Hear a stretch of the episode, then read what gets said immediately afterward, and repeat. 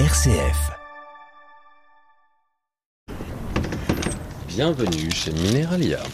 Oh, superbe, et avec une belle voix en plus de radio. Donc là, on, on débarque dans un univers euh, incroyable, l'univers des passionnés de la pierre. On est 6 rue du Palais de Justice, dans le 5e arrondissement de Lyon, euh, dans le vieux Saint-Jean. Le regard est attiré quand on rentre chez vous, Joël Lecoq, euh, vous qui êtes minéralogiste, par des d'immenses géodes euh, impressionnantes de pierres précieuses. Des Alors, géodes, des géodes d'améthyste qui viennent du Brésil. violette alors? C'est ça. L'améthyste étant une variété de quartz qui a sa teinte violette grâce aux différents éléments qui se sont rajoutés naturellement. Donc du fer et du manganèse qui vont donner cette couleur violette. Alors, C'est impressionnant, hein. il y en a qui font carrément euh, plus d'un mètre. Et, et puis on trouve aussi des fossiles marins, j'imagine. Euh, voilà, fait. ça, fait un mètre sur un mètre, hein, facilement. Euh, Largement, et ça fait 150 kilos. Et c'est des petites sèches, c'est ça, préhistoriques C'est l'ancêtre de la sèche à l'époque où la sèche était encore à l'intérieur de sa coquille. Alors Joël euh, Lecoq, merci de nous accueillir ici. Vous, vous êtes un passionné euh, de pierre, Euh, on dit un minéralogiste. Tout à fait. Comment vous est venue cette passion au départ? Oula, ça m'est venu quand j'avais à peine 5 ans.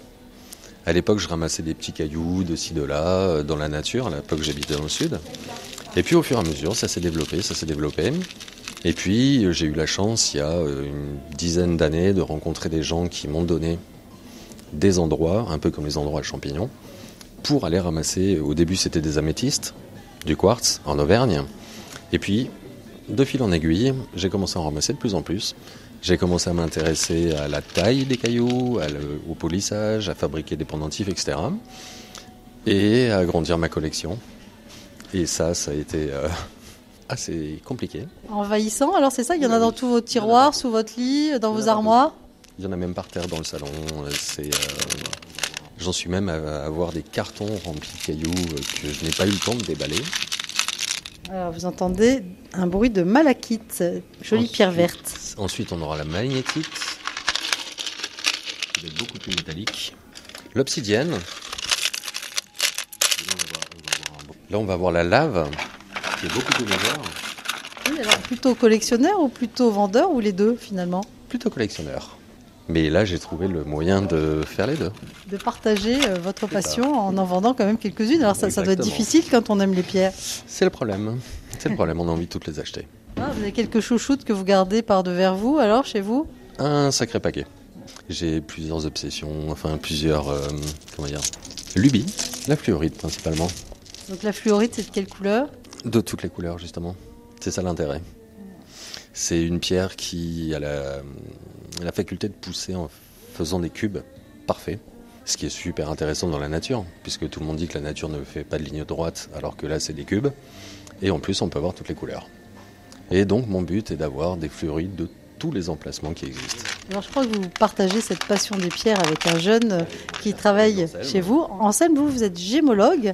Alors quelle est la différence avec minéralogiste Alors le principe de la gémologie, ça sera plutôt l'expertise euh, des pierres euh, précieuses, des pierres taillées, pierres gemmes, qui seront plutôt utilisées en joaillerie. qu'on voit aussi ici. hein. donc on peut avoir des pendentifs euh, avec toutes ces magnifiques pierres. Exactement. Qu'est-ce qui vous a attiré dans cette euh, voie? Et ben, depuis la plus tendre enfance, j'ai toujours été passionné par, par les pierres, par les minéraux. Et euh, lorsque j'ai dû m'orienter donc dans des études supérieures, je suis tombé sur euh, cette fameuse école euh, et ces études-là euh, qui m'ont tout de suite euh, attiré. C'est l'Institut national de gémologie. Et qu'est-ce que vous trouvez au contact de ces pierres? Je vais poser la même question d'ailleurs euh, à Joël après. Euh, vraiment un côté euh, esthétique. Alors moi j'allais dire comme Anselme, le côté esthétique, mis à part que pour moi c'est plutôt le côté brut qui m'intéresse.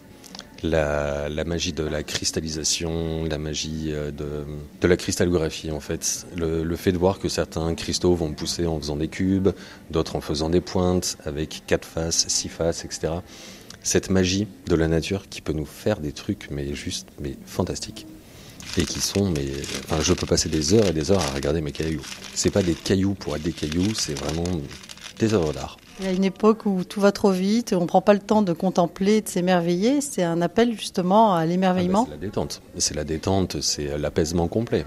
Est-ce qu'il y a une petite dimension spirituelle à votre émerveillement euh, devant la, la beauté de la création? Euh, ouais, je pense. Et on se dit comment la nature a pu faire des trucs pareils quand même. Parce qu'il y a quand même des sacrées merveilles. Ben, merci beaucoup Joël Lecoq de nous avoir accueillis hein, dans votre univers, euh, cet univers magnifique de pierre, alors euh, avec euh, euh, toutes ces couleurs euh, qui nous environnent. Euh, voilà, c'est 6 rue du Palais de Justice, euh, dans le 5e arrondissement de Lyon et chez Mineralia. Et ben merci à vous.